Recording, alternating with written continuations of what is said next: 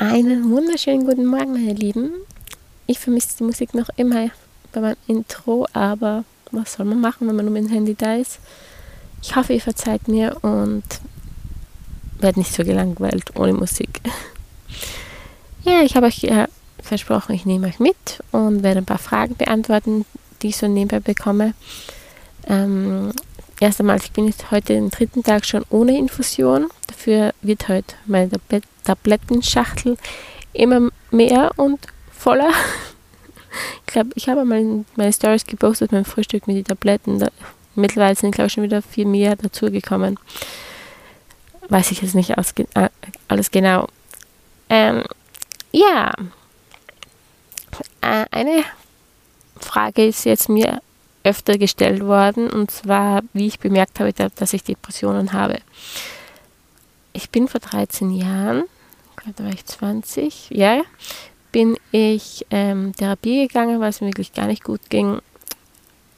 Hatte einfach eine Existenzauszeit benötigt, einfach so, ich wusste nicht, wer bin ich, wo will ich hin, was will ich machen.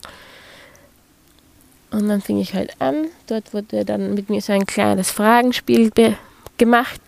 Und derjenige hat halt dann gesagt, ja, ist eine Depression. Sag ich, na toll. Und das Beste nämlich war noch dabei. Es ist eine Kombination mit Depression und Burnout. Hm. Ja, ich habe mich damit hingegeben. Und dann habe ich einfach ein paar Jahre war ich Therapie, dann wieder habe ich wieder nachgelassen, dann ging es wieder bergab, dann ging ich wieder Therapie, ging mir gut, dann war es wieder eine Achterfahrt nach unten, dann ging es wieder rauf. Ja, und wie gesagt, seit Februar geht es einfach nur noch runter. Ähm, ich war nur noch genervt von jedem. Ich wollte einfach gar nicht mehr irgendwas reden mit jemandem. Und dann kam in mir immer dieser Drang in mir, ich muss eine perfekte Ehefrau sein, eine perfekte Mutter, eine perfekte Tochter und Freundin, die immer Zeit für alle hat, die immer alles korrekt macht und die alles perfekt macht. Ich musste eine perfekte Frau sein mit einer sportlichen, guten Figur. Ich darf nicht, keine Ahnung, so ging es halt weiter. Und das wurde dann immer intensiver und intensiver. Und dann irgendwann kam es so, dass ich gar keine Freude mehr verspürt habe, egal was, um was es ging, aber auch wenn es nur Kleinigkeiten ging, auch wenn es große Sachen waren, ich konnte einfach keine Freude verspüren mehr.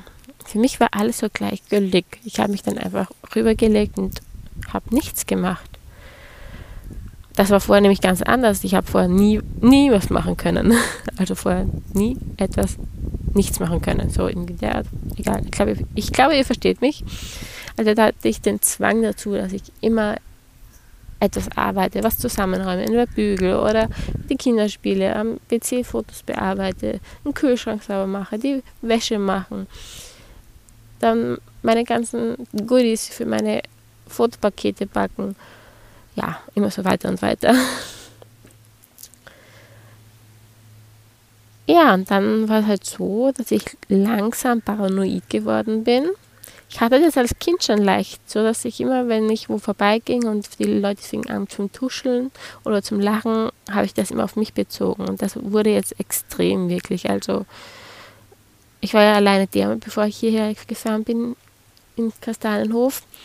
Und allein da schon, wie ich zum Wasser gegangen bin, nur mit dem Handtuch, weil den Bademantel habe ich hinten liegen lassen haben die Leute auch mich, also ein junges Bärchen mich betrachtet und irgendwie so hin und her getuschelt und dann weiterhin zu mir geschaut. Da habe ich gewusst, okay, sie reden schon über mich. Am Abendessen ist auch klar, eine Single-Mama oder eine Single-Frau, die wissen ja nicht, ob ich Kinder habe, wissen nicht, ob ich ein Freund oder verheiratet bin, haben sie einfach gedacht, oh, die ist arm, die hat keine Freunde, keinen Mann, die muss da alleine sitzen und essen. Und das war genau bei mir das Gegenteil. Das ist mein Urlaub. Einmal im Jahr drei Tage wegzufahren, wo ich an nichts denken muss, nicht die Kinder machen muss. Aber auch dort hatte ich eben die größten Probleme, einfach so zu sein, wie ich bin. Einfach weiterzumachen. Mir das einfach hinter mir lassen, was sie sagen. Aber habe mir dann angefangen mit Alkohol zu trinken Also nicht erst eine Dame, das war schon weiter vor. Jetzt, ich habe jetzt nicht so viel getrunken, dass ich, ähm, wie soll ich sagen, sturzbetrunken war, dass ich nicht mehr gehen konnte. Nein, es war für mich einfach so, dass ich die Ängste einfach unterdrücken wollte. Ich wollte dieses alles nicht mehr spüren und fühlen. Es ging dann schon mit, ja, am Anfang waren es noch Mischungen, dann ging es zum Rotwein über, dann war Sehr viel, dann hatte ich so einen weißen Eierlik, weißen, äh, weißen Likör geschenkt bekommen. Oh, der war lecker. Ich glaube, den habe ich damals in einen, an einem Tag ausgezupft. Ja, und mein Mann hat immer gesagt, wenn du mit Schnaps anfängst, dann ist dann ist wirklich soweit. Ja, er hat mich auch hin und wieder mal ins Bett bringen müssen, weil ich so fertig war. Aber jetzt ist jetzt vorbei hier in der Klinik, habe ich darauf hingewiesen. Die haben ja auch in der Infusion was dagegen gegeben. Also jetzt nicht, dass ich kein Alkohol verspüren möchte, sondern damit ich keine Entzugserscheinungen habe. Aber ich würde jetzt noch mal gerne ein Glas Rotwein trinken. Aber wer weiß, vielleicht komme ich ja bald nach Hause.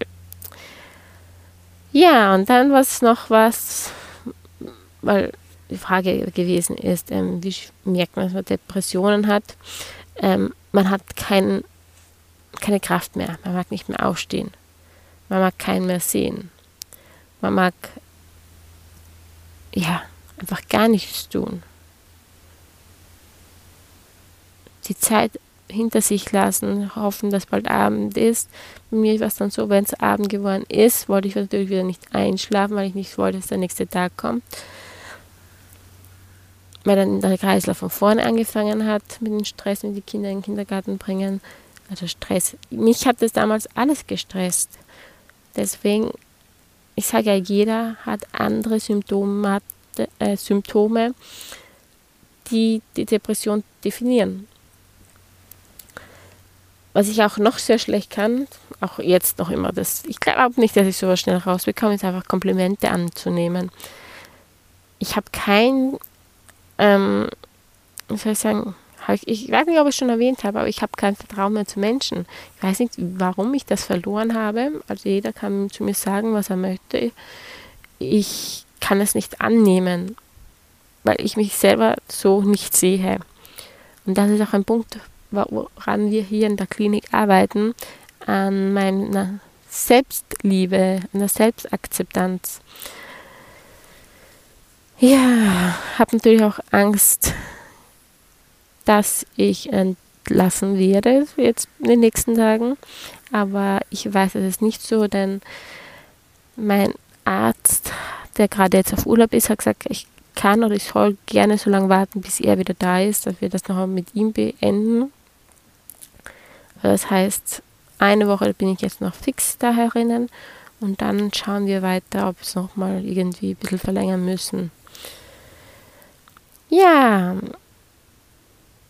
ich, habe so mal Stichwörter aufgeschrieben, dass ich ja nichts vergesse.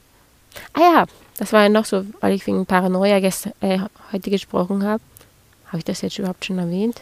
Ihr seht, ich bin ganz durcheinander heute. Jedenfalls habe ich schon Halluzinationen bekommen. Meine Freundin war da, wir sind gesessen am Tisch draußen und ich habe gesagt, du Sandra, die Dinge kommen auf mich zu. Sie, nein. Doch, die bewegen sich. Die bewegen sich. Äh, hat sie gesagt, Susi, du, na, da ist nichts, das ist nichts. Dann war ich so durcheinander, habe ein Steckentour gehalten habe gesagt, doch, sie, die bewegen sich. Nein, Susi, dabei anscheinend unterbewusst meine Hand so gezittert, dass der Steck mitgegangen ist. Keine Ahnung wieso. Und in der Nacht ist es ebenso. Ich sehe Leute in meinem Zimmer stehen, die mich beobachten. Ich will nach sie greifen. Ich merke es auch richtig, dass meine Hand losgreift und einfach nichts erwischt. Und dass ich auch Wörter sagen möchte und die nicht rauskommen kommen, weil ich weiß, es ist ein Traum, aber ich bin mir dann doch nicht sicher, ob die Leute doch hier stehen. Ja, das war es jetzt einmal wieder für diese Folge. Und in meiner nächsten Folge werde ich mich um die Angehörigen von depressiven Menschen widmen, weil auch hier habe ich einige Nachrichten bekommen. Sie haben Freundinnen oder Freunde im Umkreis, denen geht es auch nicht gut. Sie wissen nicht, wie sie mit um, ihm umgehen sollen.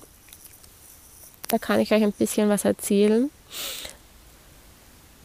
Als erstes will ich heute sagen, viele Menschen beurteilen nur das, was sie an dir sehen.